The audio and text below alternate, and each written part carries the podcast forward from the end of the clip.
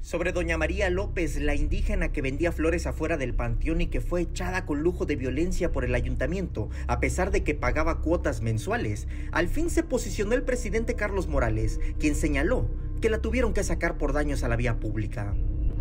El caso de la señora que está en el, estaba, estaba en la calle, en la vía pública, había hecho, había perforado el drenaje, de ahí tenía un baño, ahí vivía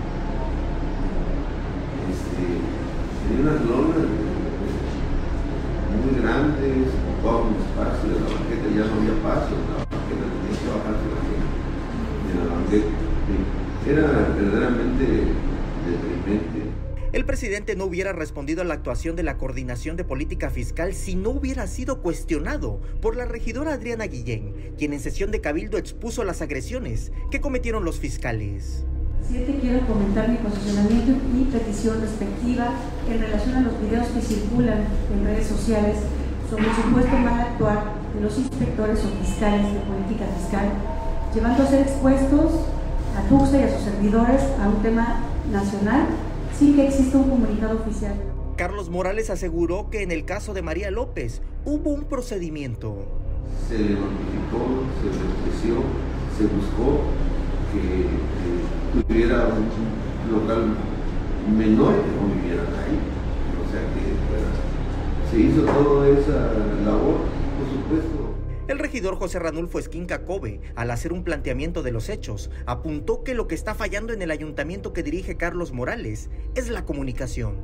Yo sí quisiera decir enfáticamente, presidente, que nos falla la comunicación. ¿En qué sentido?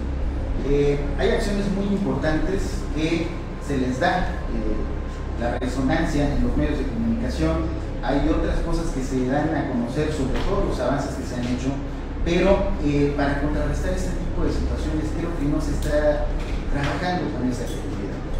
Y justamente desarrollamos ese sentido ante la percepción de la ciudadanía de que somos un gobierno omiso, de que somos un gobierno que falta eh, de empatía.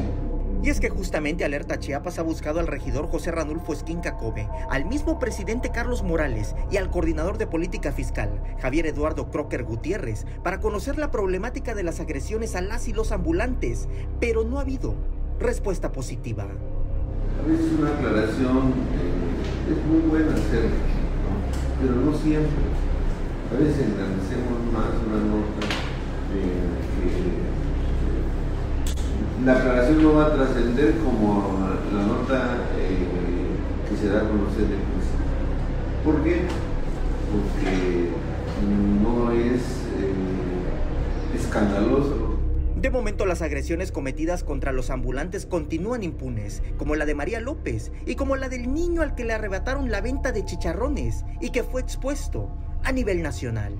Samuel Revueltas, Alerta Chiapas.